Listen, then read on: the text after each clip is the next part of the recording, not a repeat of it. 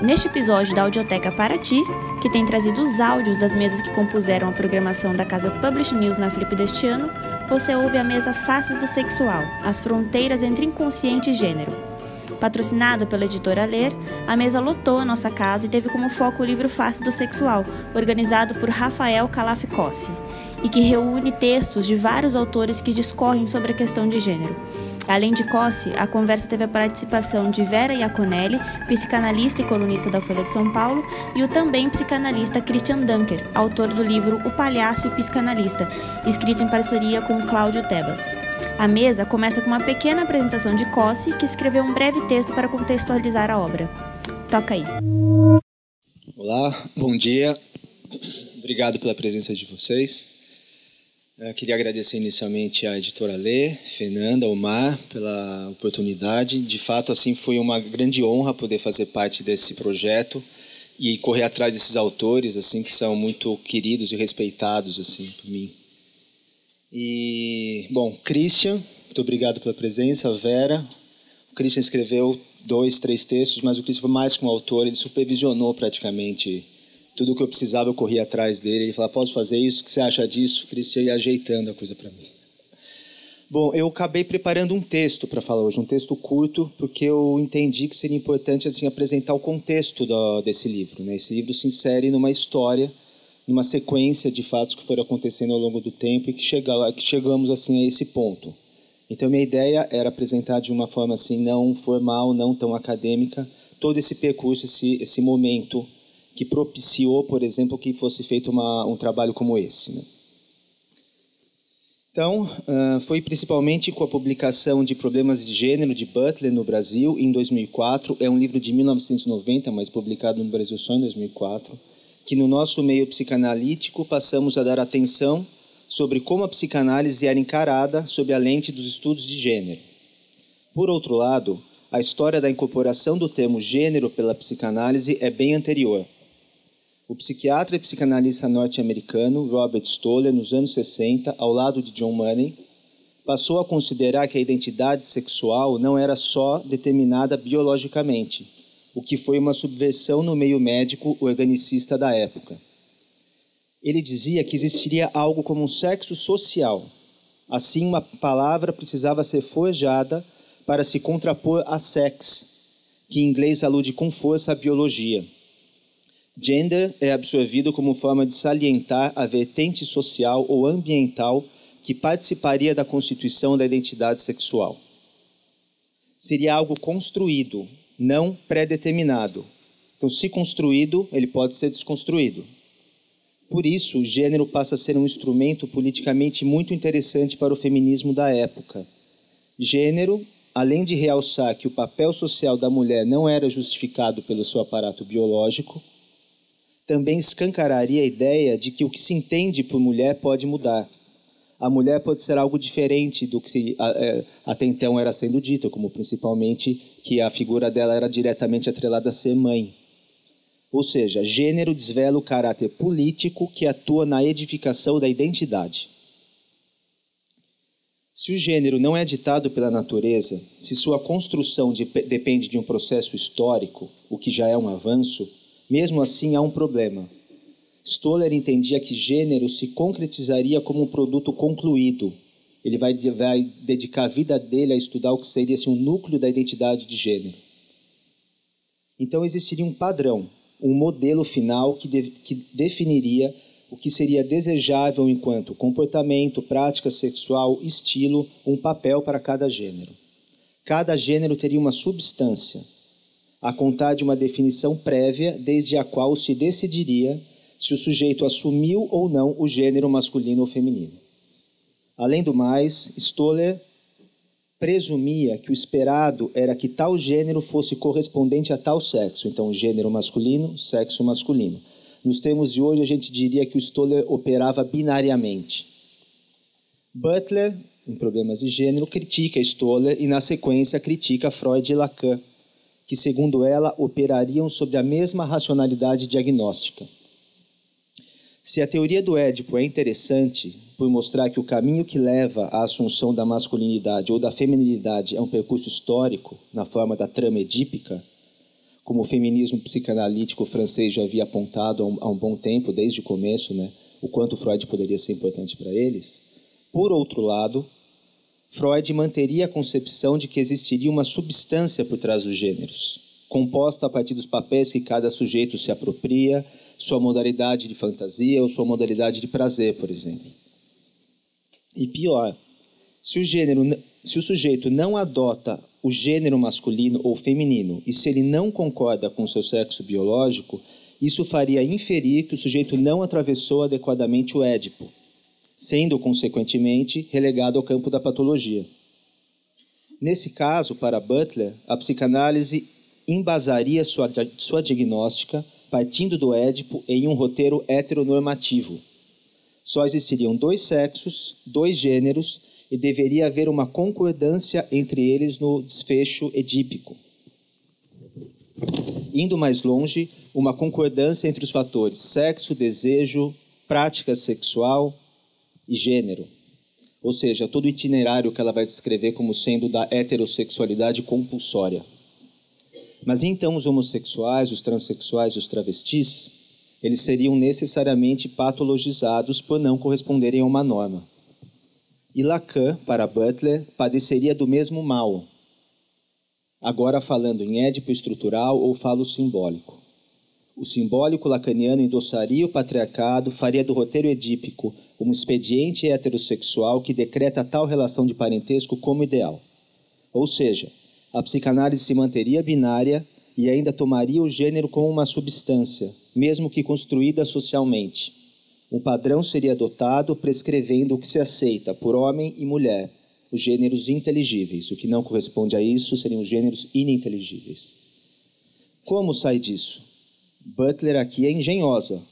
Para ela, gênero não é não só não é determinado pela natureza, como também não é socialmente construído. O gênero é, é ou seja, nunca se chega a uma substância. Rapidamente falando em problemas de gênero, Butler define gênero como performatividade. Tomar o gênero como uma substância permanente é uma ficção, é uma manobra artificial e de poder, que serve no fundo para ocultar seu verdadeiro caráter. O que de fato se trata é de citações, reiterações encenadas a partir de convenções, paródias que por sua vez são arquitetadas segundo a ilusão de um modelo original. Não há agente anterior ao ato, o agente é fabricado a partir do ato. É como se gênero em si não existisse. O que existe é a performatividade. E o plano de reversão do nosso quadro heteronormativo seria alimentar a estratégia da performatização. À medida que posta em andamento, a face mascarada do gênero seria revelada. Butler incita a forçagem de repetições subversivas para desvelar a face contingencial, provisória e política dos gêneros. Ou seja, Butler sustenta uma política pós-identitária. Mas e a psicanálise? Não Sim, também sustenta uma política pós-identitária. Como? Como entendemos a identidade sexual, sua construção, sua dinâmica e as gramáticas de reconhecimento? Nossa diagnóstica se pauta mesmo nas manifestações da sexualidade, como a gente pode pensar a partir da crítica da Butler. Nossa prática se orienta pelos preceitos da norma heterossexual vigente na sociedade Bom, frente a tudo isso que é, escutamos, somos convocados a pensar e a nos pronunciar. Butler salienta pontos cegos da nossa teoria. O registro simbólico, édipo, falo, diferença sexual, noções difíceis e que não sabemos muito bem falar delas. A gente meio que costuma tomá-las como resolvidas, mas não é bem assim. Tais críticas de Butler tiveram impacto e levaram a produções incríveis nos anos 90. Os trabalhos da Joan Jack do Zizek, Alenka Zupancic, Guy Goffey e tantos outros assim são fundamentais. Eles tentam então responder a Butler. Ainda bem, sendo obrigados a falar mais e melhor daquelas noções e falar com os outros, não só dentro das escolas de psicanálise. Isso faz com que a psicanálise avance em sentido amplo na teoria e na clínica. Mas nem todo mundo pensa assim. Há quem prefira esbravejar que Butler leu errado a psicanálise, que não entendeu o simbólico, que não se inclinou à vertente real da diferença sexual, as modalidades de gozo, por exemplo. Ou seja, o que ela falou é bobagem e devemos escrever agora para purificar a psicanálise, corrigir, contra a difamação das teóricas do gênero. Além do mais, os estudos de gênero e suas blasfêmias serviriam do que para nós? Os psicanalistas que são realmente psicanalistas não teriam o direito de sustentar a proposta de estabelecer conexões entre campos tão diversos e inimigos, como, os, como os, é, ouvimos recentemente é, uma crítica. É claro, não nos filiamos a essa facção. Butler, ao lado de tantos outros nomes do feminismo e dos estudos de gênero, que a gente fala pouco ainda no Brasil, ainda como Lucy Rigarret, Hélène Sixus, para falar da vertente francesa, mas também tem toda a vertente europeia, Rose Braidotti, por exemplo, elas nos dão as oportunidades de sermos mais rigorosos com nossos conceitos e levarmos em conta que não se pode falar qualquer coisa. Nossos ditos estão cada vez mais na cultura e temos que levar isso em conta quando nos pronunciamos. Não podemos nos esquecer do impacto político do nosso trabalho e da nossa presença no mundo. Não podemos esquecer que na França, há alguns anos, um grupo de psicanalistas veio a público para se colocar contra a legalização do casamento gay, por exemplo. Se por aqui há psicanalistas que rechaçam a utilidade e a índole dos estudos de gênero, foram justamente os estudos feministas ou os estudos das mulheres que introduziram o lacanismo nos Estados Unidos, enxergando inclusive uma possível contribuição. Então, seriam de fato inimigos? Bom, foi levando tudo isso em conta, todo esse cenário, que os textos do nosso livro foram escritos. E se o caso Dora de Freud fosse pensado à luz do, do gênero, como propõe Vladimir Safatli, a reprimenda sobre como consideramos a identidade nos faz dar um passo atrás e pesquisar as influências de Freud e Lacan, como Tausk no texto da Patrícia Pochá e Derrida no texto da Carla Rodrigues. Foi por causa da acusação de que Lacan teria sido preconceituoso e tomado a psicose como condição da transexualidade que temos um trabalho que tenta desvincular uma coisa da outra, trazendo algumas entrevistas que o próprio Lacan conduziu com sujeitos transexuais. Esse é o texto da Patrícia Gerovitch. Foi por causa das críticas de que as fórmulas da sexuação, agora na vanguarda do lacanismo, nos anos 70, foi por causa dessas, das críticas que tais fórmulas assumiriam uma referência binária e cisnormativa que propomos uma transleitura delas, que mostramos que a teoria da sexuação não se restringe a uma lógica matemática neutra. Não podemos desconsiderar que as noções de semblante e nomeação fazem parte dela isso é importante porque semblante e nomeação são elementos que dialogam diretamente com o gênero, ainda mais se pensado enquanto performativo. Ou seja, o gênero está dentro das fórmulas da, da teoria da sexuação do Lacan. Antes de tudo, as críticas feministas nos obrigam a ler Freud de novo.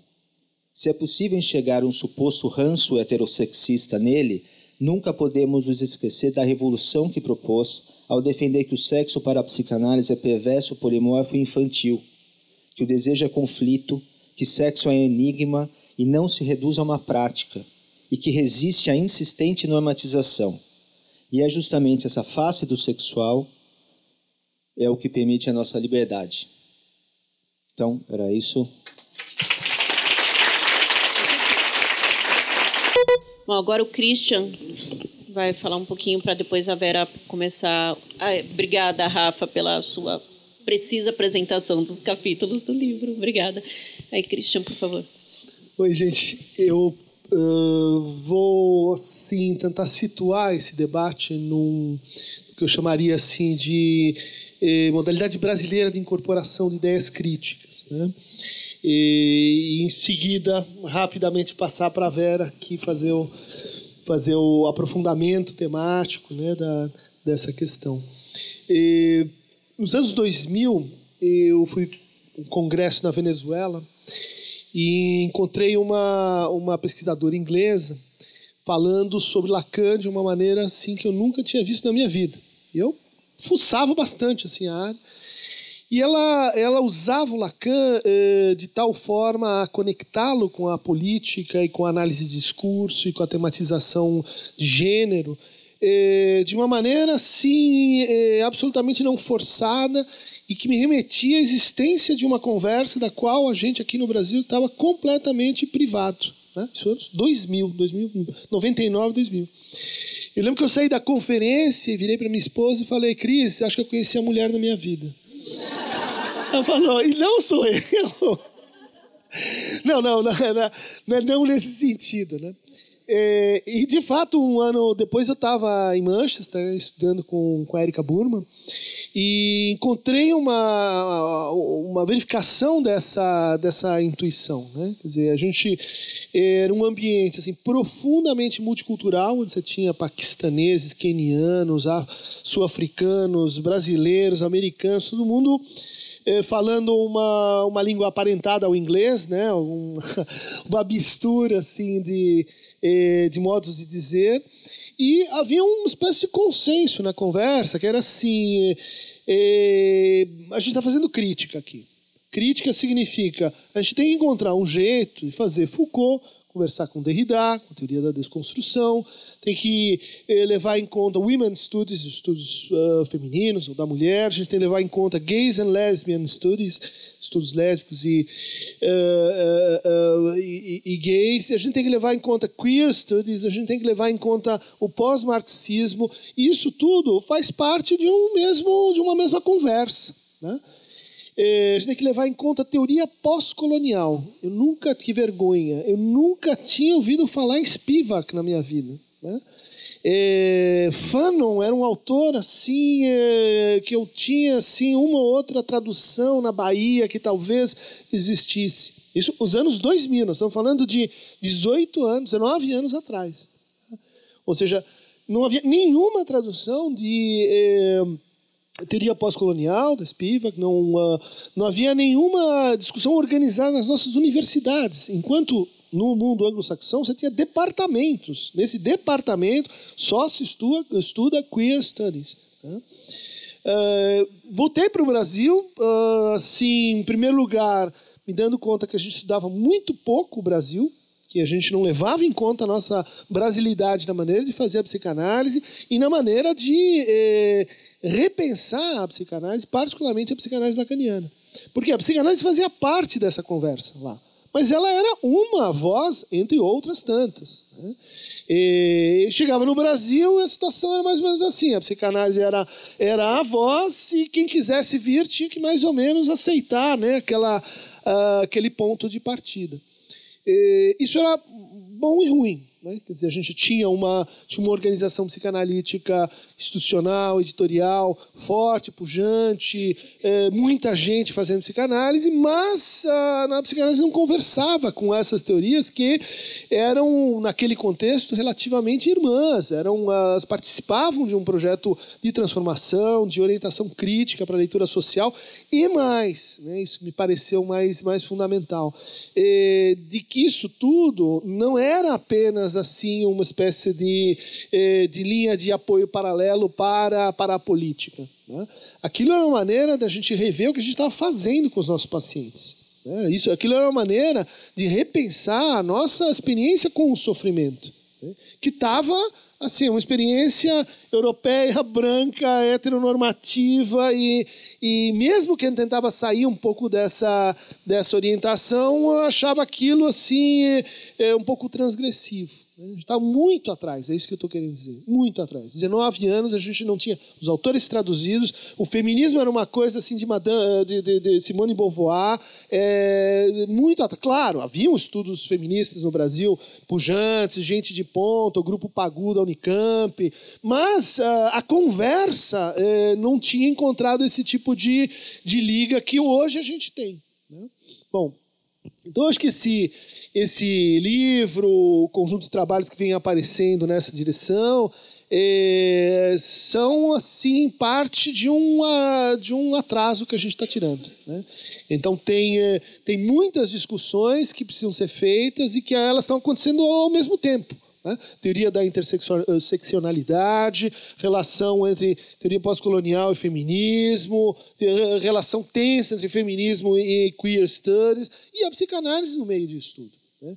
Então, eu, eu, eu, vejo o cenário brasileiro uh, chegando um pouco assim atrasado e comprando brigas que são brigas e tensões que têm uma história fora daqui, mas que não tem uma história aqui, né? que não são muito nós. Né? No fundo, feminismo e psicanálise, se você pensa uma psicanálise mais crítica, uh, mais de pesquisas, não são inimigos, não são inimigos fora do Brasil. Por que, que seriam aqui?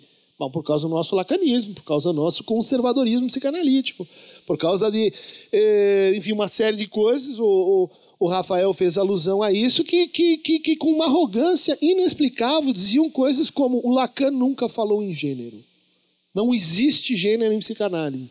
Você tem que enfrentar isso, assim, a ideia de, olha, mas se não existe, não, será que não deveria existir? De repente, né? Se o Lacan não disse, a gente poderia pensar o que, é, então, um conceito de gênero que seria útil para a nossa clínica, que seria útil para a nossa prática. Ele, é, será que os conceitos esgotaram todos em 1971, quando Lacan morreu? Uh, não, não, não, tem, uh, não, não, não tem área de respiro para isso? E de onde vão vir os conceitos? De onde nascem os, de onde vêm os bebês? De onde vêm os conceitos? Você tem que é, procurá-los em algum lugar, né? E de fato, é, acho que esse é é uma função muito importante, né, teórica, porque o feminismo não é só um movimento político. Né? O feminismo é uma epistemologia, uma maneira de da gente rever a forma que a gente conhece, de como a gente argumenta, de como a gente é, consolida é, teses, sim, de alto impacto político, mas uh, também uma epistemologia. Isso às vezes não fica tão claro, porque é uma epistemologia que presume uma relação entre, entre o autor e o que ele diz, entre o sujeito e o que ele faz, um pouquinho diferente da, da nossa sobriedade universitária que separa muito bem. Uma coisa é política, outra coisa é teoria, uma coisa é a clínica, outra coisa é o que você fala no jornal. Não é assim para a epistemologia feminista, mas não é assim também para o pós-marxismo, não é assim para inúmeras teorias críticas que vêm esse vão como, como um processo, vamos dizer assim, de neutralização de potências transformativas. Né? Então, bom, indo especificamente a uma tese que a gente coloca e convida vocês para discutir nesse trabalho, né? E que a gente chamou de uma transleitura da sexuação. Né? A teoria da sexuação é um entendimento sobre, eh, sobre a diferença sexual é, proposto pelo Lacan nos anos 70, entre 71 e 73, é, e que pretende, dentro do, do, da, da, psicanálise, fazer uma crítica né, da, do paradigma falocêntrico, fazer uma crítica uh, do que, que nós estamos entendendo pela diferença sexual, fazer uma crítica uh, fundamentalmente de uma espécie assim de, de monismo da sexualidade ou de complementaridade que existiria num certo entendimento entre o homem e a mulher. Né? Então, um mais um, ah, elas se acoplam e, e, formam uma unidade, formam uma substância, o humano, a harmonia, as duas laranjas, o andrógeno, enfim, você tem uma vasta mitologia sobre essa ideia de que existe uma relação que, assim, os patológicos não encontraram, mas os normais elas estão lá. Né? Os normais, aqueles que, enfim, se livraram da, da indiscriminação gerada pelo inconsciente, se livraram das suas fantasias, que amam de forma genital, que amam, enfim, como, como, como deveria ser o verdadeiro amor. Esses encontraram, assim, o, como, como a gente faz par. Né? Quer dizer, toda a teoria do Lacan, nesse momento, é para dizer isto não existe. Né? Esta, a relação entre o, dois, o um mais um não existe. Né? É, ou seja, é uma, é uma crítica que ele está trazendo aí, que pode servir sim para o pensamento, pode servir criticamente para o pensamento feminista. E essa relação ela não, ela não existe em, vamos dizer assim, em três âmbitos, e não em dois. Né? Num primeiro âmbito, que o, o Rafa lembrou aí, né, que diz respeito ao semblante diz respeito a, uh, alguns chamam assim, modos de expressão né, é, de gênero, que diz respeito a como você quer ser reconhecido e como você se faz reconhecido e por quem você quer ser reconhecido como. Né? O semblante, gosto muito dessa ideia do Eduardo Viveiros de Castro. Né? O semblante é como, é como um corpo que a gente cria, é como um escafandro É como Para nós, né, a gente veste a fantasia quando vem o carnaval, nas situações de excepcionalidade. Para os ameríndios, eles estão permanentemente vestidos com uma fantasia, né, com, uma, com um semblante, com um escafandro, e a graça da coisa é que você não sabe exatamente qual é. Né? Você tem uma, você tem uma ideia de que você está vestindo uma, uma carapaça, uma, uma imagem, e, e, e, você intui que é uma coisa, mas pode ser que não seja. Né? Tem, uma, tem uma certa instabilidade fundamental na, no, no, no nosso modo de relação com as nossas aparências. Eles, bom, isso precisa ser levado em conta. Então, o semblante mulher e o semblante homem, eles não fazem uma unidade, mas não fazem uma unidade porque eles são internamente problemáticos. Né? Porque ninguém, uh, vamos dizer assim, consegue sustentar uma identidade como um semblante assim perfeito. É o que a gente vai encontrar na Butler com essa ideia de que o gênero é um fazer, não é um ser. Né? O gênero é um repetir sem origem não é uma essência que vai se desdobrando em modos distintos de aparência. Que o gênero é uma prática, mais do que uma representação. Né? Isso é muito importante, eu acho que isso cabe sim na psicanálise, porque diz respeito justamente aos nossos modos de reconhecimento. E como nossos modos de reconhecimento, essa é uma, é uma discussão que a gente quer levantar, os nossos modos de reconhecimento, eles interferem na forma como a gente sofre. Né?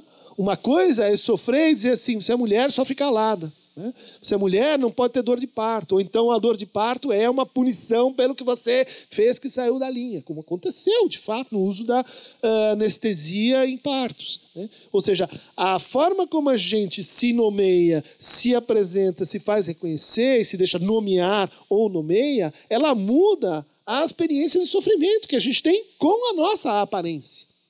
Com o nosso semblante, vou dizer assim. Isso é extremamente importante, isso às vezes fica pouco reconhecido quando o debate vai. Olha, psicanálise patologizou gêneros, então a gente não quer mais a psicanálise. Está tá errado isso, mas isso não deveria é, deixar de lado que existe uma experiência psíquica e política de sofrimento com gênero. Os sofrimentos de gênero. Os sofrimentos de gênero eles têm uma valência transformativa, porque eles pedem para que a gente reconheça algo que a gente ainda não está reconhecendo. Tudo bem, nesse indivíduo, mas na nossa cultura, na nossa sociedade. Né? Isso inspira, portanto, políticas. Uma forma como a gente lida com o nosso sofrimento é a forma como a gente engendra novos corpos e novas políticas, e novas demandas de reconhecimento. Então, aí toda uma conversa, vamos dizer assim, num primeiro nível de consideração do que, que é do que, que é a sexualidade, né, no, no sentido mais genérico.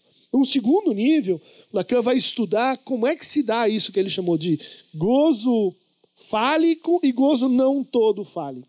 Ele vai dizer, aqui também a gente não encontra uma unidade, né? porque eh, o gozo fálico ele estaria ligado à ideia de que nós fazemos um, né? de que de que somos uh, homens porque pertencemos a um conjunto, conjunto pré-estabelecido e definido e intuitivamente dado do o homem. Né?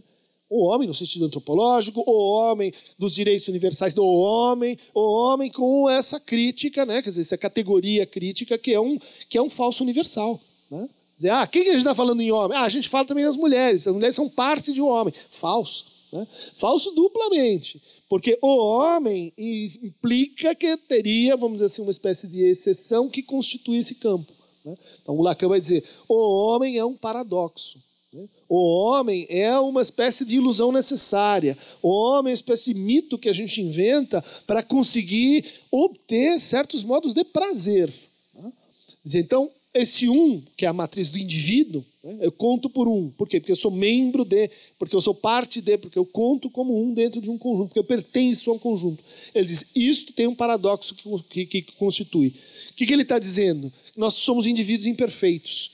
Só que nós achamos que nós somos indivíduos, mas ainda não somos totalmente indivíduos. E nem devemos nos conformar a sofrer completamente como indivíduos. Isso está na racionalidade patolo uh, na diagnóstica da nossa época. época. Só pode sofrer individualmente. Você foi demitido, mas é porque você tem a culpa que você não fez o desempenho, você não produziu como deveria. Isso é o que? É individualização do sofrimento para neutralização de contradições sociais. Óbvio. Né? Então, Bom, isso está na crítica do Lacan, que vai dizer assim: a gente não forma um e também não acede ao dois, também não chega no dois. E ele vai falar do, do, gozo feminino como gozo não todo fálico, como um gozo que, que é, dissolve categorias, como um gozo que não cabe em classe, como um gozo que faz, no fundo, a crítica do conceito. Né? A nossa confiança em conceitos estáveis, né? em categorias que estão assentadas em substâncias fixas, eternas, é, isso aí também não funciona. Então é aí que ele vai dizer: a mulher não existe. Não porque mulheres não, não, não existam, mas porque a noção, o conceito, né, que seria equivalente o homem à mulher.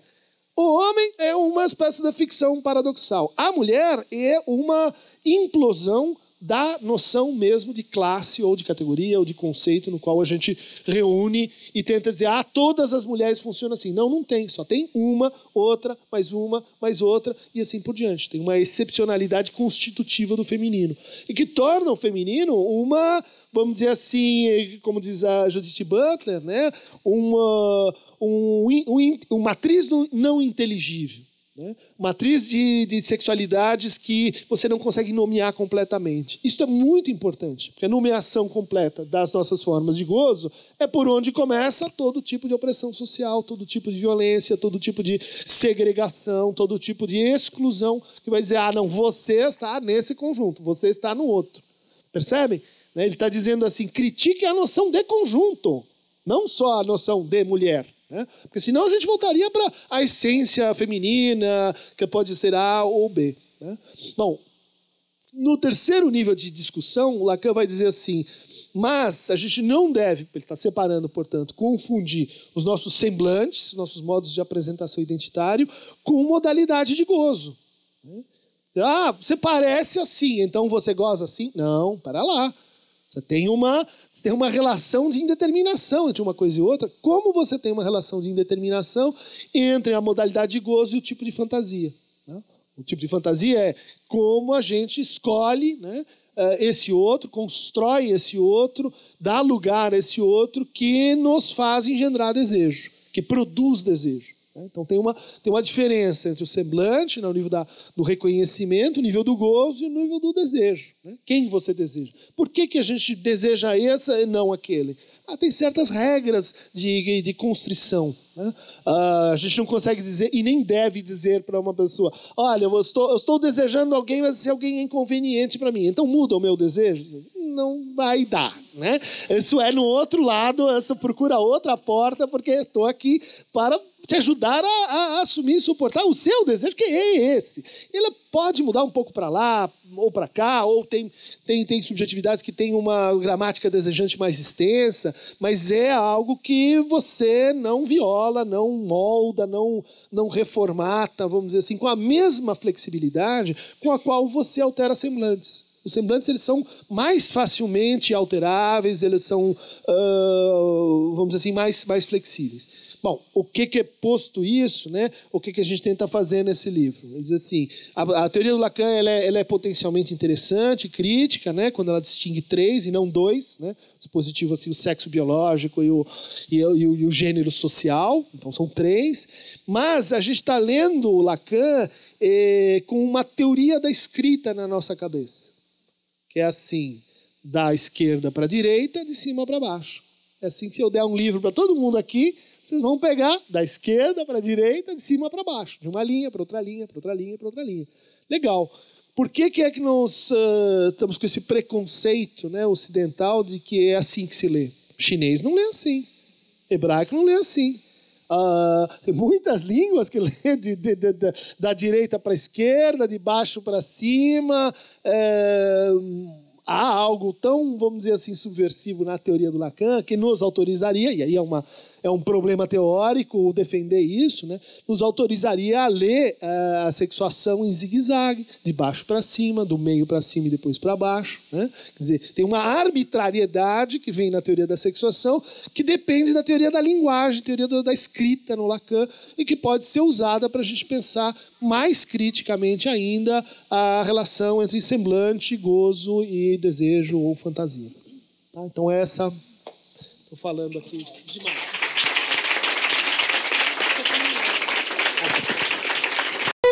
Bom, bom dia a todos. É, nem sempre a gente trabalha em lugares tão lindos, tão gostosos, vir andando aqui.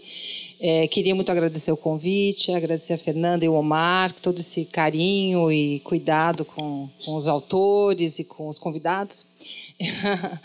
e uh, Bom, o Rafael é uma pessoa que já começa escrevendo clássicos, né, Rafael? Os primeiros tem poucos e bons, assim, impressionante. É, eu recomendo tudo que ele escreve, que realmente ele já começa com clássico. E o Christian estava brincando que ele tem que fazer uma uma parceria com a Tok Stock, porque compre meus livros e ganhe uma estante até o teto porque realmente todo mundo é aluno dele de alguma forma. Quando você quer entender um conceito dele, você pega um outro livro dele para cotizar, é demais.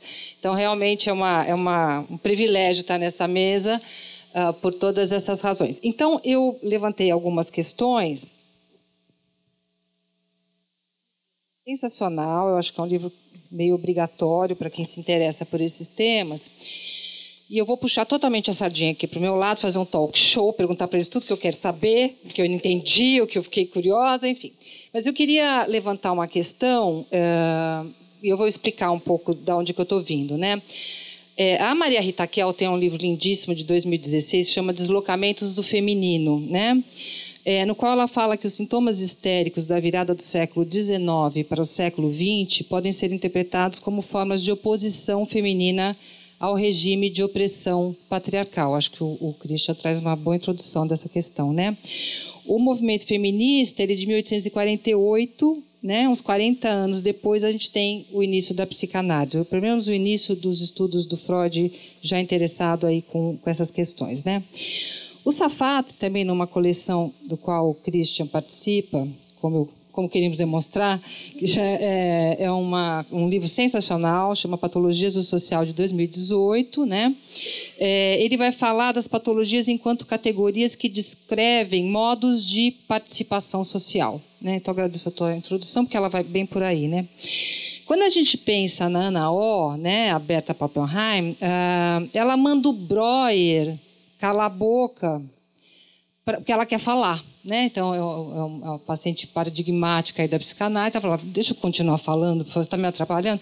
E nesse gesto dela, ela vai fazendo um furo ali no discurso médico, que é exatamente o papel das histéricas. O que eu quero levantar aqui é o como a histeria uh, também foi uma forma de resistência à opressão da época, uma forma de expressão dessa opressão da mulher. E como ela vai ser o primeiro lugar onde o Freud vai, o Freud já vai de cara falar, não pode falar que eu quero ouvir, ele aguenta, o Breuer vai até a página 1, depois ele não consegue mais. É, e o Freud se põe a ouvir essas mulheres, dando voz, e se põe a falar dela. Então eu brinco que é a mulher falada, né? A primeira mulher da psicanálise é a mulher falada. E e aí, que quero, onde que eu quero chegar? Né? Então, Freud dá voz a essas mulheres e aos homens também. A gente sabe que esse não é um quadro só das mulheres, mas eu quis trazer esse traço de uma forma de. Existiam as mulheres que estavam lutando pela igualdade de gênero e existiam as mulheres que estavam adoecendo aos montes e sendo internadas. Né? Agora lembrei do Holiday, que quer internar as mulheres que querem fazer aborto, né? Não, é, a coisa volta, né? E a gente vai ter, por exemplo, em 1904, ah, a Sabine Spielheim, aos 19 anos, sendo internada numa clínica em Zurique, onde ela vai conhecer Jung, ah, com diagnóstico de psicose histérica. E eu também recomendo o livro da Renata Kronberg, o Cristiano não participa desse livro, mas... Ao menos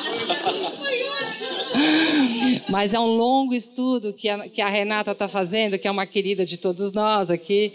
Ela vai resgatar os textos da Sabina, são sensacionais. Então, lembrando, a Sabina, aos 19 anos da entrada, com psico, o diagnóstico de psicose histérica numa clínica em Zurique, e depois ela vai ser uma pessoa que vai inspirar o Freud na questão da pulsão de morte e, e a Renata está trazendo, é, inclusive, que ela morreu muito cedo, a Sabina, né, por conta da, do nazismo. E ela também traz insights sobre a questão da linguagem, que a Renata aproxima depois com. Não que o Lacan tenha tido acesso a esses estudos, mas ela, a, a Renata. A, Sabina já tinha uma intuição, era uma psicanalista super importante. Eu estou re reforçando aqui as datas, tá? A Margaret Rifferdin, que é uma médica que aceita no círculo do Freud, em 1910. e faz a sua primeira conferência em 1911. 1911 é o ano do primeiro Dia Internacional da Mulher, tá? E vão, um milhão de mulheres vão para a rua no mundo todo, em vários países. Né? O direito ao voto feminino só ocorre em 1918 na Áustria.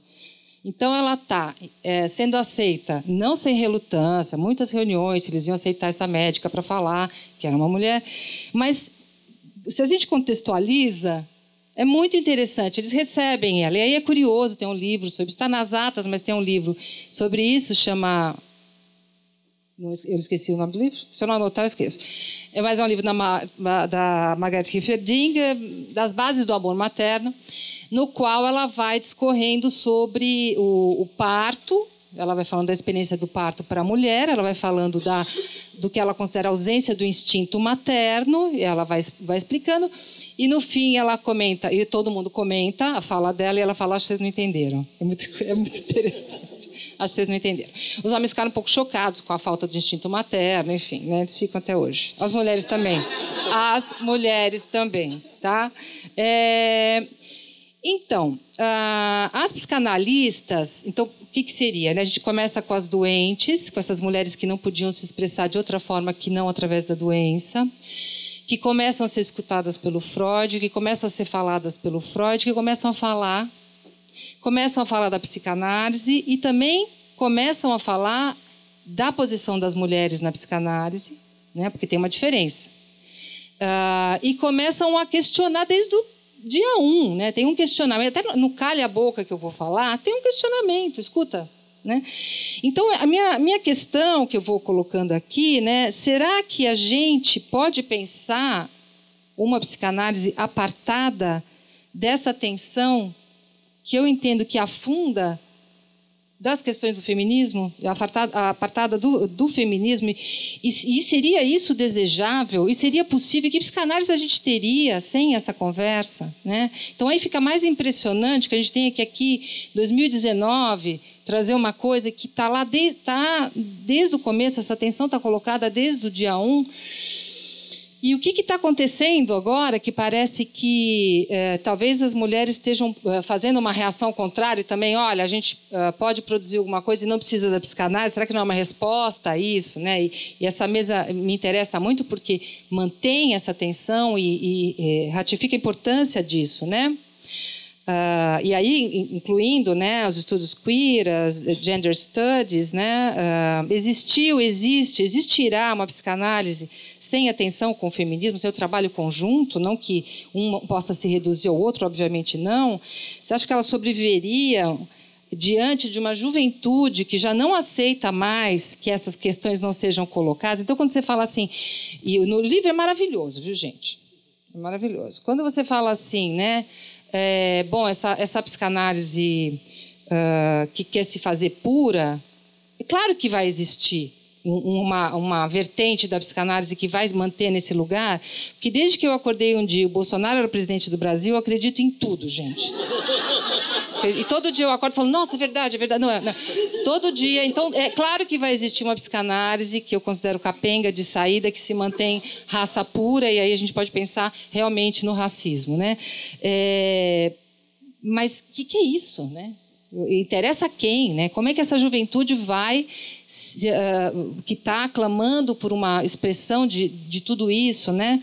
Uh, das questões sociais, das questões do racismo, das questões de gênero, poderia eu, eu não, não, abraçaria essa psicanálise. Eu não, eu sei quem, né? Até sei, mas tudo bem. Não vamos comentar. Não vamos citar nomes. Não vamos citar nomes. Tem muito, viu, gente? Acho que a importância de, de colocar essas coisas aqui é, é, vem desse lugar mesmo, né? E aí, Cristian, você me fez pensar nessa coisa da do, da brasilidade, né? Claro, né, que a psicanálise, eu nunca tinha pensado nisso, mas a psicanálise no Brasil, ela, ela vai reproduzir os modos, né, de poder no Brasil. Então, ela vai ser branquinha, né? Ela vai ser riquinha e ela vai ser é, heterossexual. Ela vai ser coxinha. Foi você que falou, muito bom. É, então, aí eu quero puxar totalmente a sardinha para o meu lado, vou aproveitar, falei, né, que eu vou aproveitar.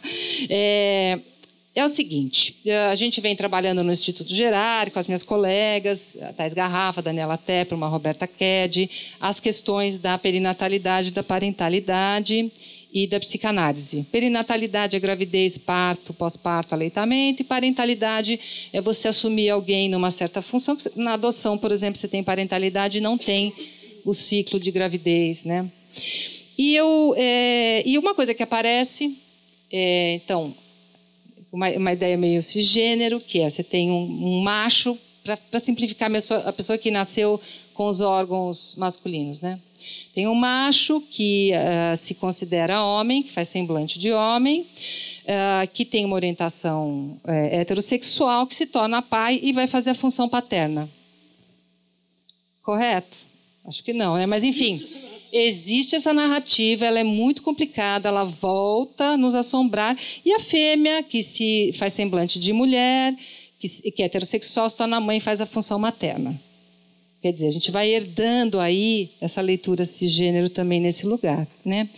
E aí, como a clínica é o lugar mais sensacional para a gente trabalhar, para depois poder produzir a estante de livros, uh, a gente vai e vendo o quê? Homens trans tendo bebês. Então, volto o filme, né?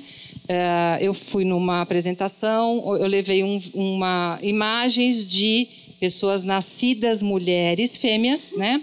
que tem semblante de homem, tomam hormônios, cria barba, né? Às vezes, uh, mas preservam os ovários. Vão me acompanhando, senão vai ficar aquele quadro do Porta dos Fundos, né? Que tem que anotar. Então, nascida com os, com os órgãos de mulher, fêmea, semblante de homem, faz a transição, os hormônios, enfim, e resolve ter filhos. resolve ter filhos e para de usar os hormônios, engravida e tem bebê. E a gente já tem casos na Santa Casa, enfim, de. Uh, e, e, inclusive a Maia foi gel, né, trabalhando ali com o pessoal da enfermagem, fala: olha, você vai ver um cara barbado, parindo, tendo, dando de mamar, não se assusta, trata como uma, como a pessoa merece ser tratada com todo o respeito. E é isso. Então, eu mostrei um vídeo, um vídeo não, mostrei fotos de homens, é, só entrar na internet, vai, homem é, trans tendo filhos, né? Algumas pessoas bem bonitinhas, inclusive. É, e aí, como é que fica? O que, que esses caras falam depois para esses filhos e, o que, e como eles, principalmente, como eles se nomeiam? Pai. Então veja, o que, que interessa aí? Pariu e é pai. Porque o pai está associado ao gênero. Então, por exemplo, você vê um, já uma transição mais tardia, ou, ou um crossdresser, né, por exemplo, pensar a Laerte, é, não sei se as pessoas chamam ela de avó ou de mãe, não acredito porque é muito tardio, mas quando é mais precoce, aí as pessoas se acostumam, mas a, a, na verdade o desejo inicial é ser tratado por pai e mãe. Então, o que, que é isso, pai e mãe? Né? Se não em algum nível, em algum nível, porque existem vários, um semblante. E que a gente confunde às vezes com a função, que é de outra ordem. Né? Bom, é, são experiências corporais diametralmente diferentes. A gente vai ter ejaculação no homem para reprodução e a gente vai ter todo o ciclo gravídico perparal para quem nasceu mulher. Mas como a gente vê, isso não garante nada do semblante pai e mãe. Eu só quero complicar a vida da gente, né?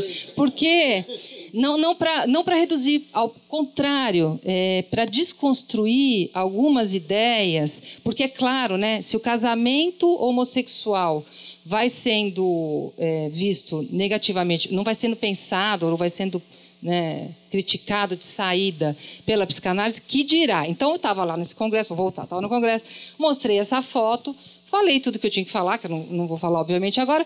E aí levanta uma psicanalista e fala assim: essas pessoas são é, perversas, psicóticas.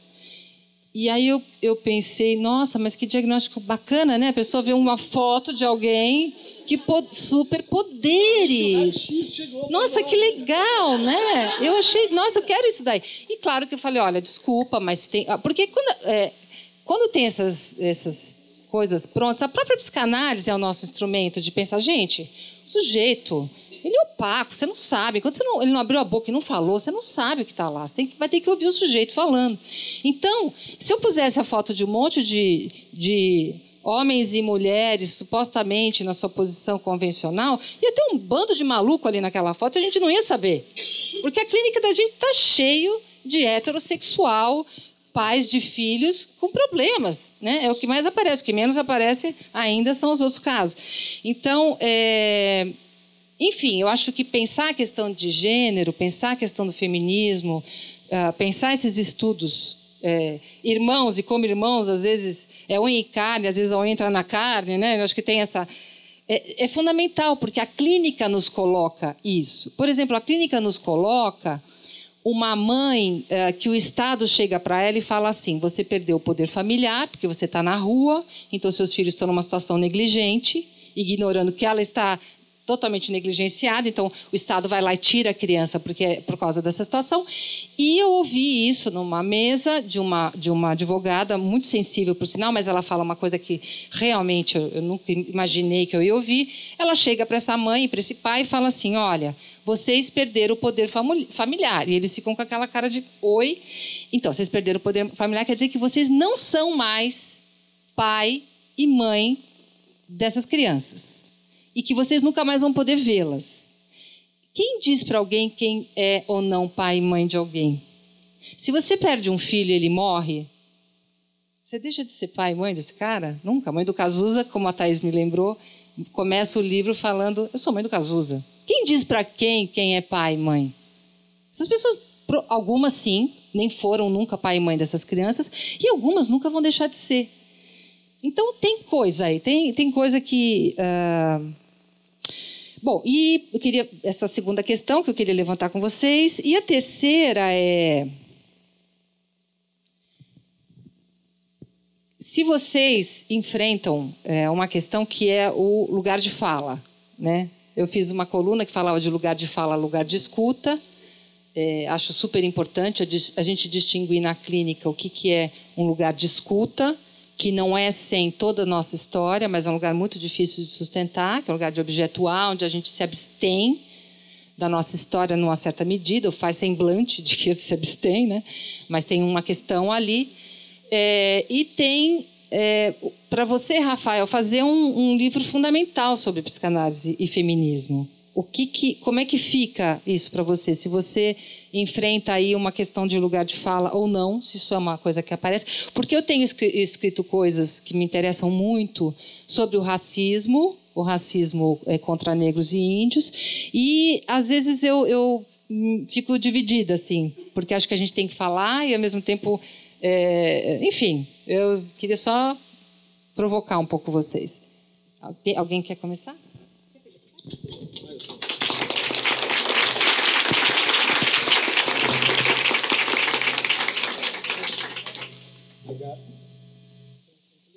Alô, alô. Oi, oi, oi. Esse está melhor. Bom, obrigado, Vera. Questões tão importantes, né? Uh, bom, quanto à primeira, é, eu acho que não dá para a gente pensar psicanálise desvinculado do feminismo, porque isso é uma coisa histórica, desde o começo. Desde o começo da psicanálise, ela está em diálogo com o feminismo. É que essa é uma história muito pouco contada aqui. Mas, assim, por exemplo, tem um texto de 31 do Freud, que ele se chama Sexualidade Feminina, que ele, tópico por tópico, vai tentando rebater críticas que ele sofreu internamente de, de psicanalistas que tinham uma inspiração, vamos dizer assim, feminista. Karen Horney, por exemplo. Né? Então, ele está em diálogo o tempo inteiro. Então, não acho que, é, por exemplo, Uh, Lucie Rigaret, uma, uma, psicanalista muito importante da França, dos anos 60, 70, ela participou do seminário 12 do Lacan. O Lacan chamava ela para falar naqueles. Tem os seminários do Lacan e tinha aquelas aulas fechadas, vamos dizer assim, para poucas pessoas. O Lacan uh, convocava a falar, a falar, mas essa era sobre sujeito da enunciação, sobre shifter, sobre.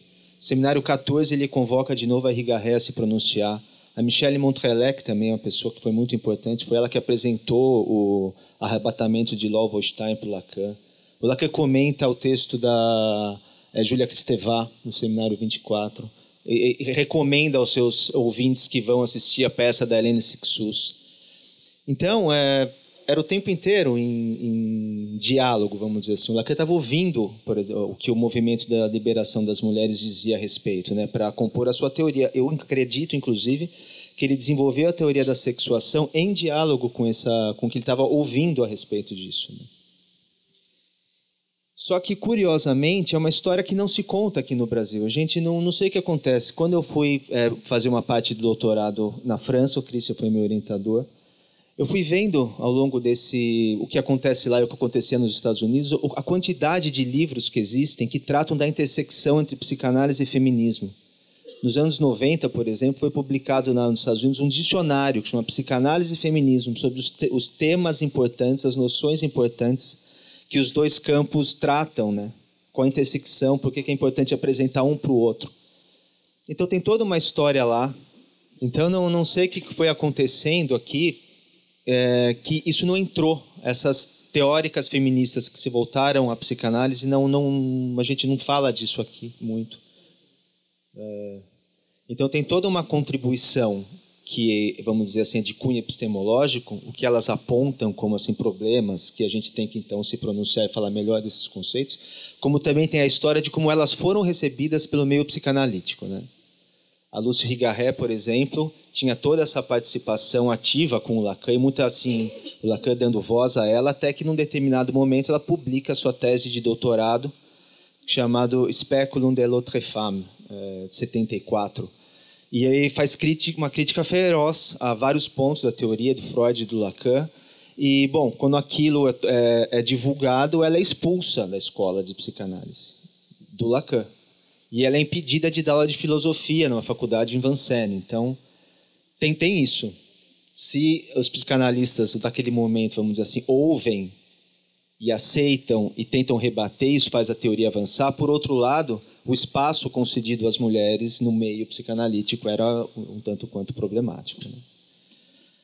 Mas então não acho que é, é, é, é que eu não acho que exista desvinculação entre estudos de gênero, psicanálise. Acho que o que acontece é alguma coisa específica aqui, não sei se é no nosso meio latino, mas assim é uma história que não se conta e pouco pouco dita, infelizmente por enquanto, né?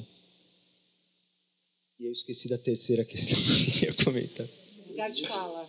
Ah, lugar de fala. Não tenho, tenho recebido assim é, boas notícias de eu ter, ser um homem hétero, branco e que quis contar essa história nesse nesse último livro, Lacan e o Feminismo. Então até então não tive problemas, mas no primeiro livro chamado Corpo em Obra, que eu abordo a psicanálise, é, como ela leu a transexualidade, assim, também de uma vertente mais histórica, psicanálise lacaniana, pelo menos. Aí sim, aí parece assim, quem é você que está dizendo isso? Você não padece desse tipo de sofrimento, você não tem o direito de falar desse tipo de coisa. E, então é um pouco problemático. Assim, por mais que, por exemplo, apresentasse as, as ideias do Stoller, que são muito é, é, polêmicas, mas assim são muito interessantes assim, num de, determinado ponto de vista, só de fato de apresentá-las, parece que isso já me colocava no lugar de ser assim um defensor da ideia dele. Parecia que era uma algo que seria melhor ser silenciado. Então lá e aí teve assim é, como é que chama aquilo? É, nota de repúdio na internet. Ah, Rafael Calaf Costa, tralalá, tralalá. Porque eu estava apresentando uma ideia. Né? Sim, então.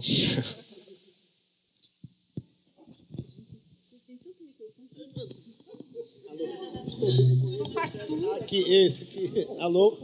Esse é. Alô? É, é, talvez pudesse começar por uma apreciação, até falei um pouco desse percurso, é, para tentar ressaltar essa ideia, ou sugerir essa ideia, de que o, o campo da, da teoria crítica, das práticas críticas, ele é necessariamente um campo heterogêneo. Ele é mais heterogêneo do que, vamos dizer assim, o campo liberal, o campo mais, mais conservador. Né? Isso é uma característica histórica dele. A gente vai ver que. Por quê? Porque ele está cultivando a diferença, a diversidade, a controvérsia, o conflito. Né? É, e pensando a partir desse ponto de vista, eu diria assim que, que o feminismo e essas outras concepções, e inclusive a psicanálise, quando ela entra nessa conversa, e, e uh, têm, vamos dizer assim, o um lugar de estratégias. Né? São estratégias. E aí eu penso numa divisão que o próprio Lacan traz, mas não é exclusiva dele. Tem uma diferença entre a política, a estratégia e as táticas. Né? Então, por exemplo, o lugar de fala né, eh, vem de um uso no feminismo americano from a feminist standpoint of view, né, de um ponto de vista feminino, né, e que eh, tem uma relação muito específica eh, com a ideia de ter a sua, sua narrativa política expropriada ou apropriada. Né? Então você pega aquela experiência, sei lá, indígena, aquela experiência que tem, eh, que tem uma, uma demanda aguda em curso e se faz representante dela, portador dela, e começa então a falar né, eh, por aquele grupo, por aquele movimento, eh, muitas vezes eh, tirando ele de rota, outras vezes enfraquecendo. Né? Então, uh, o lugar de fala, enquanto uma tática de, olha, e vamos deixar aquelas pessoas que estão naquela experiência terem assim um, um grau a mais de autoridade, de legitimidade para falar sobre isso. Né? É uma tática para você criar, por exemplo, visibilidade. Né? Tem que ter mais negros falando em mesas, né? tem que ter mais indígenas, tem que ter uma distribuição de mulheres em espaços públicos. Né? Isso é uma tática muito importante. Né? É... Mas é uma tática. Assim como poderia descrever eh, concepções feministas como estratégias, né? como estratégias para para mitigar ou transformar efeitos nocivos do patriarcado, para mitigar posições eh, legais eh, iníquas, eh, para transformar estados de, eh, de, de, de, não equidade. Mas isso, isso são estratégias. Eu, essa é uma, uma colocação que eu acho que está aberta à, à, à, crítica e confrontação, porque eu diria assim, o que, o que é decisivo para o momento é que a gente consiga constituir uma política que faça convergência entre essas diferentes estratégias, né? que faça, é, que coloque no horizonte um ponto que muitos feministas não vão aceitar, mas eu, eu me parece importantíssimo para definir o que, que é um horizonte político, que é um horizonte da universalidade. Então, você vai dizer, não, mas a universalidade é, foi justamente essa, falso, essa falsa categoria que pôs o homem representando as mulheres. A universalidade é um, ele é um problema histórico. Mas estou dizendo assim, advogo que ele é um problema bom, ele é um problema que a gente precisa é, enfrentá-lo, reconhecê-lo, olhá-lo de frente e procurar justamente modelos não embranquecidos, não masculinos de universalidade. Que a gente precisa de outra universalidade e não, uh, vamos dizer assim, da sanção para a política entendida como expansão de particulares. Porque se a gente pensar a política assim, não, a minha política é, é eu estou nesse particular, eu estou nesse grupo, seja ele inclusive dos psicanalistas, né? ou da psicanálise, e dizer qual é a boa política? Ah, é o crescimento desse particular, é a expansão desse particular, é que a gente consiga fazer esse particular mais generalizado. Sim, do ponto de vista em que cada particular é uma estratégia, não do ponto de vista de que a gente realmente precisa de inventar a partir desse caldeirão uma outra política ou um ponto de convergência ou um outro entendimento de universal. Né? Uh, gosto muito do trabalho da Jamila, uh, acho que que está fazendo a entrada né, no, no, no, no debate público. Uh, mas a noção de eh, lugar de fala, ela corre um risco, ela tem um perigo, né, que é justamente criar uma espécie de, univer, uh, de, de universal ou de infinito ruim. Né? Quer dizer, que, que vai multiplicando a noção de, olha, de apropriação, até que você decompõe a identidade em partículas atômicas que correspondem ao quê? A indivíduos. Né? A este indivíduo. E isto é justamente o que, por um outro lado, né, uh, querem que a gente pense. Né, que você sofre apenas e tão somente como indivíduo. Se não sofrer como indivíduo, não, não tem DSM, não tem diagnóstico, não tem política pública, não tem cidadania para você. Tem que confessar a gramática individual para poder ser reconhecido. E eu acho isso um erro. Né? Então, uh, mesmo quando a Spivak diz, olha, a gente, quando está nesse nível, né, no nível da, da, da, da, da luta política da, da, identidade positiva, a gente trabalha com o que ela chamou de um essencialismo provisório. É uma essência que a gente assume provisoriamente para chegar num determinado ponto. Né? Isso uh, é, é uma, uma, problemática que ela tem uma face clínica muito, muito legal. Assim. Por quê? Porque a gente vê pessoas sofrendo com excesso de identidade e a gente vê pessoas sofrendo por falta de identidade. Então, quando eles dizem, ah, não, identitarista ou não identitarista, é uma abordagem muito, muito tosca né, para uh, a finura do problema. Né? Quer dizer, quando em determinadas situações o reconhecimento positivo de identidades que estão sofrendo, estão sendo invisibilidade, é, invisibilizadas, é absolutamente crucial. Mas no momento seguinte, o que a gente espera é que a pessoa consiga dissolver aquela identidade. Que ela possa, vamos dizer assim, eh, como dizia mais ou menos o Fanon, né, não ser o negro o tempo todo. Porque se você tem que se lembrar disso o tempo todo, tem um problema com a tua experiência, com o teu desejo, com, a, com as tuas possibilidades de fantasia. Então, é, é um trabalho, vamos dizer assim, intenso entre o nível tático, em que, em que você vê que é certos posicionamentos que são perfeitos, mas que às vezes extrapolam aquilo diretamente para uma estratégia e para uma política, como se uh, bom, uh, tanto, tanto o feminismo quanto o queer studies pudesse por si só produzir uma verdadeira política, uma política que nos compreenda a todos. Né? Problema, entendo que essa também é uma posição, né? mas é uma posição que se alimenta, alimenta um pouco disso que o, que o Rafael estava lembrando, né? de que as relações entre o feminismo e psicanálise, e do feminismo com o marxismo, e do feminismo com o feminismo negro, uh, e, e, e, com outros movimentos teóricos, ela é muito mais do que uma relação instituída. Né? Quando você tem ícones que estão falando, são autores, então uma autora, um autor. É, a conversa é muito, muito mais capilar. Eu acho que chegou o momento da gente, da gente levar em conta essa capilaridade para conseguir juntar melhor o plano, vamos dizer assim, clínico com, com o plano político. Né? Juntar e separá-lo também quando, quando for o caso. Né?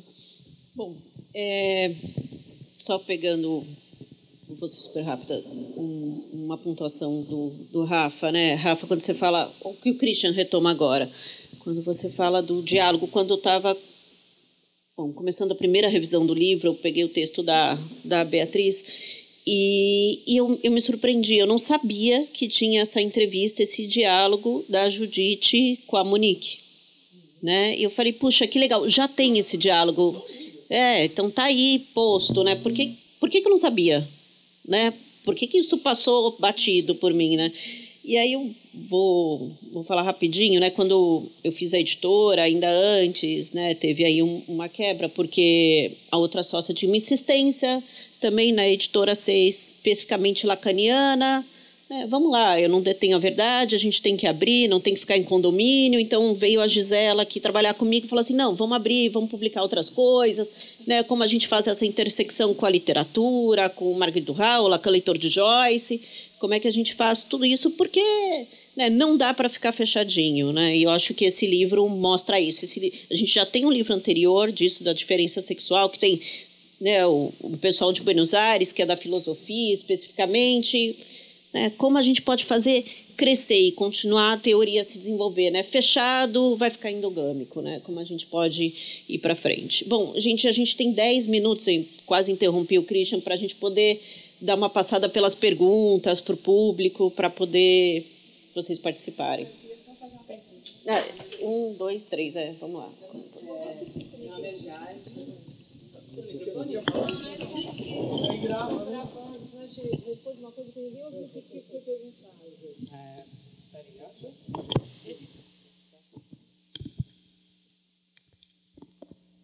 É, meu nome é Jade, adorei a mesa e minha pergunta é para o Christian, mas para todos vocês também. E eu queria saber como ocorre essa dissociação, porque a gente se encontra num momento em que são necessários criar os estereótipos, os grupinhos, né, as caixinhas, para as pessoas se conhecerem, para as pessoas se identificarem com alguma coisa. Em todos os movimentos, negros, LGBTs, até na esquerda e direita. Só que ao mesmo tempo a gente vê um momento que, exatamente, eu não quero ser só negro a vida inteira, eu quero ser um indivíduo, eu tenho esse indivíduo. Só que eu vejo muito que esse indivíduo se funde com o coletivo, né? Ele se perde nesse caminho. E a minha pergunta é exatamente essa: como a gente se dissocia como a gente retorna ao indivíduo, né? Como a gente se organiza para não para não manter isso, né, para conseguir dar uma escapada do que está acontecendo agora em todos os movimentos, que não é só na esquerda, na direita, é no, no, na negritude, é nos indígenas, é tipo, eu ouvi uma sua fala ontem e também bateu muito com isso, né? Enfim, é isso.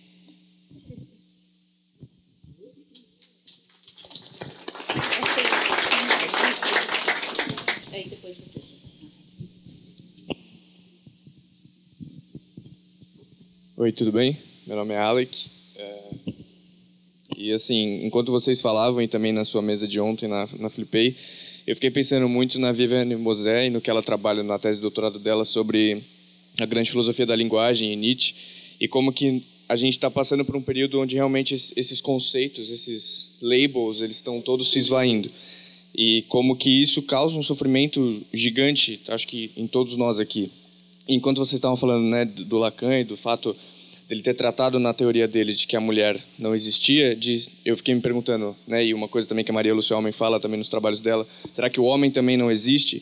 E se tudo está deixando meio que de existir nesse conceito clássico, como como viver? Acho que a pergunta eu estou um pouco nervoso assim. é, e porque eu fico pensando onde porque a gente quer se determinar, né? Eu penso um pouco em Hegel também no, na dialética do Senhor e do Escravo, como que a gente procura o tempo todo se determinar e essa falta de determinação é muito difícil de, de manter. Como, como, como viver num mundo desse e acho que mais importante que isso, que também pensando nas falas que eu vi ontem e agora, e os diferentes semblantes que são construídos. E será, será que o pai indígena, o pai branco, porque aqui a gente está numa vanguarda, eu entendo, né? a gente está ainda pensando de forma vanguardista. Mas e o pai indígena? Quando que a gente vai começar? Será que isso está sendo entrado também no, no início das teorias? O pai negro então é uma coisa que me envolveu bastante que eu queria que vocês falassem um pouco. Estou um pouco nervoso, desculpa. Bom, gente, vou fazer a terceira pergunta, eles respondem em bloco, porque a gente já passou do horário, obviamente. É que eles têm outra mesa, uma e meia. Ah, tá, tá. É, eu sou Cristina, sou psicanalista, é, tive uma formação é, sou Cristina, sou psicanalista, sou do Rio de Janeiro, tenho uma passagem pela UFRJ, tem trabalhos brilhantes lá também sobre a questão do feminismo. Mas esse diálogo, é, existem duas linhas de pesquisa, uma feminista, a professora da UFRJ aqui, que eu já encontrei, mas é, o diálogo entre a, o departamento de psicanálise, no doutoramento e mestrado, e o diálogo entre o departamento que, que, lida com a questão feminista, que é um departamento chamado EICUS, é é, é, é, é, não é tão, tão fácil assim. Mas então, dito isso, eu vi o seguinte: passando pela teoria pós-lacaniana, citada pelo Christian, a psicanálise institucionalista, que, que coloca né, que existe, não como Freud, dois sexos, nem como Lacan, três sexos, mas existe N sexos, é uma colocação guattariana e deleuziana. Existe N sexos, e existe tantos sexos quanto disposições, que inclusive é, borra esse, esse limite aí entre o feminino, o masculino, o trans. Então, há lugar para todos. Como é que vocês colocariam isso dentro das três falas que foram maravilhosas? Bom, vocês aguentam, sim, em memória, pegar as duas perguntas que já estavam escritas e responder depois todas? Tudo bem?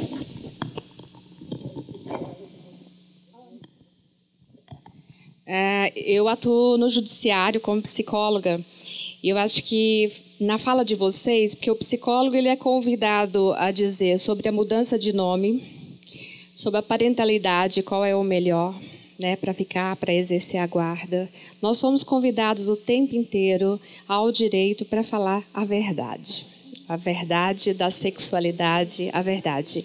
E eu acho que tudo que vocês falaram, talvez a gente pudesse pensar, ampliando um pouquinho mais, para pensar que lugar é essa verdade, dessa verdade que o direito busca e também o lugar dessa legitimidade, né? Como que atribui a alguém essa função de dizer o lugar de outro alguém dentro do direito.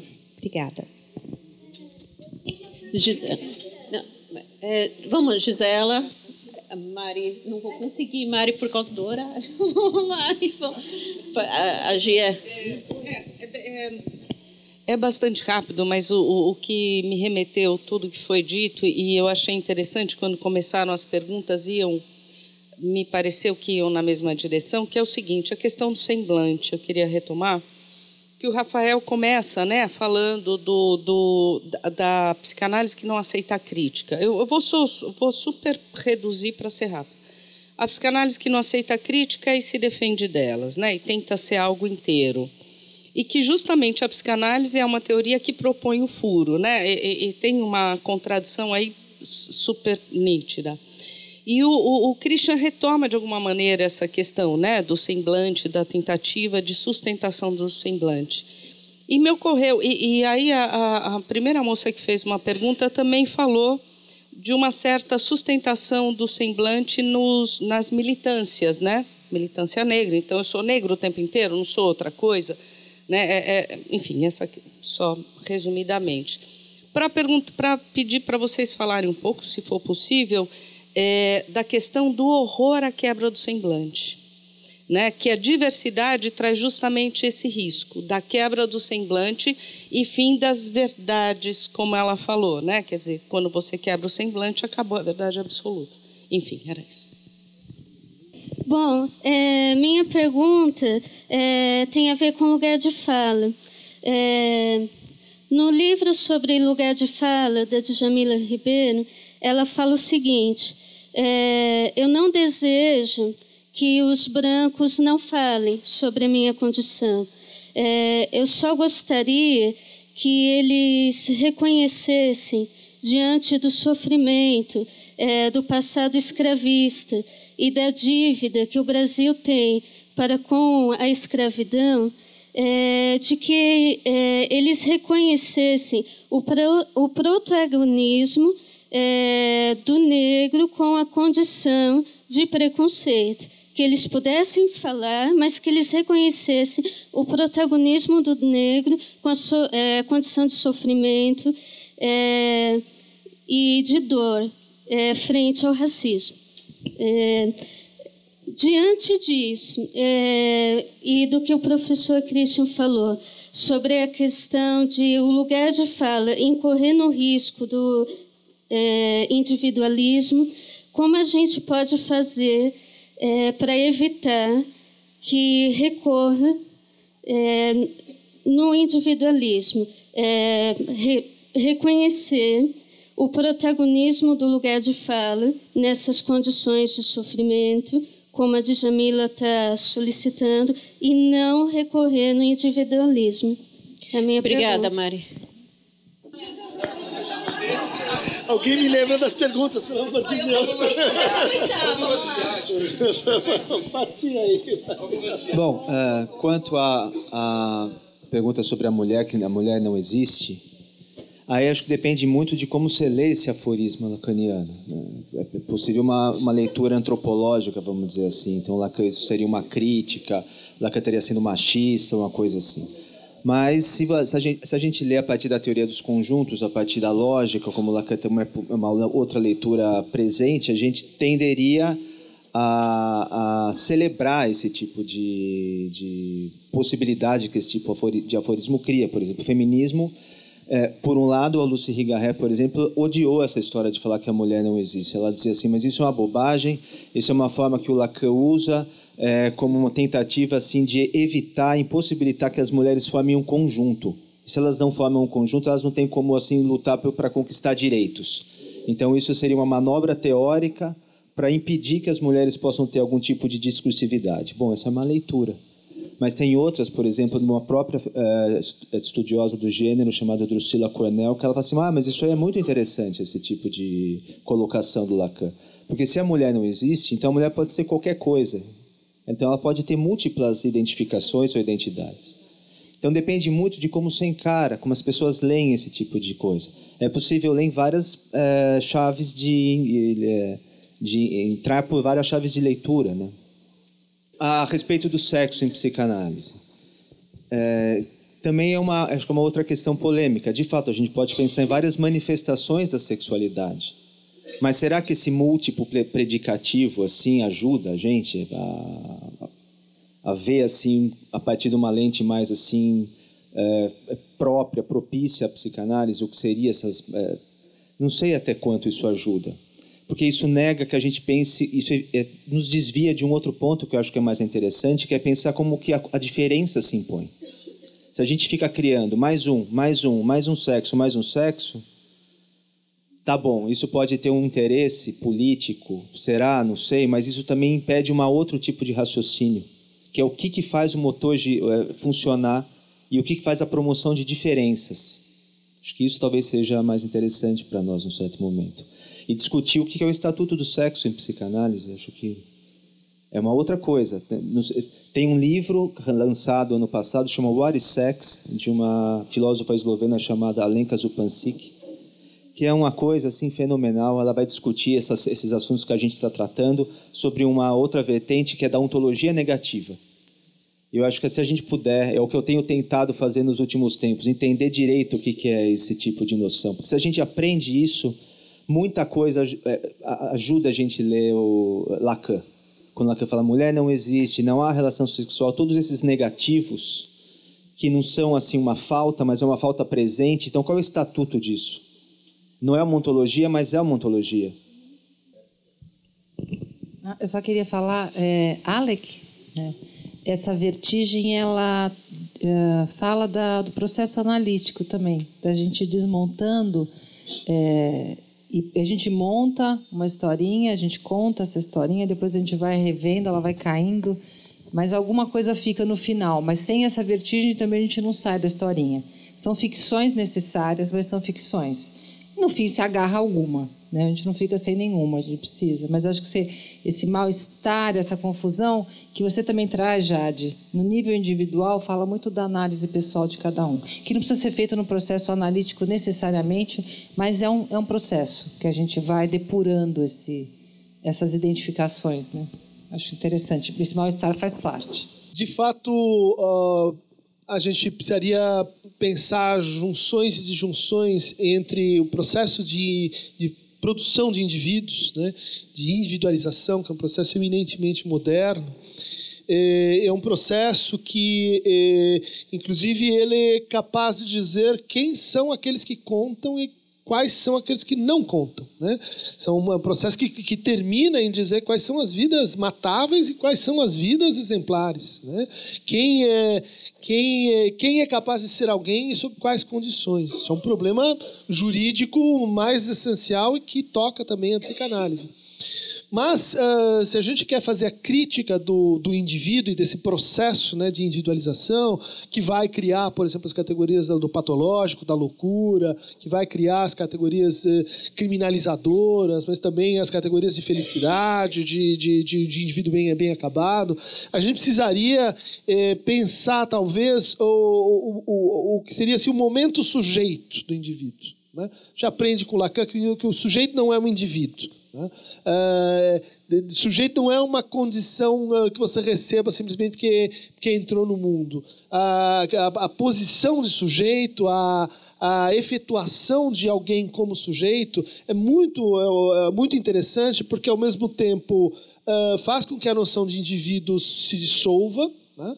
E cria uma experiência comum num outro nível, que não é o nível da relação entre indivíduos e coletivos, entre indivíduos e sociedade, entre indivíduo e o, e o contra-indivíduo. Então, eu diria assim, as tendências críticas, né, os, os, os, discursos críticos, eles têm em comum esse entendimento, né, esse entendimento histórico. Nós, nós uh, estamos às voltas com uma, uma crítica da, da excessiva individualização, a gente está às voltas com, uma, com, uma, com os efeitos nocivos dessa individualização, mas, uh, de alguma maneira, de, propomos também é, noções ligadas à paradoxalidade, à contradição, a, a, ao momento em que a gente não é nem indivíduo e nem, uh, vamos dizer assim, coletivo. Né? Esses momentos eles têm que ver com inflexões da vida na linguagem. Né? A Viviane Mosé, eu acho que faz uma ótima arqueologia de como Nietzsche, ele, ele mostra isso. Né? Você vai escavando a linguagem, o que, que você encontra ali? Poder.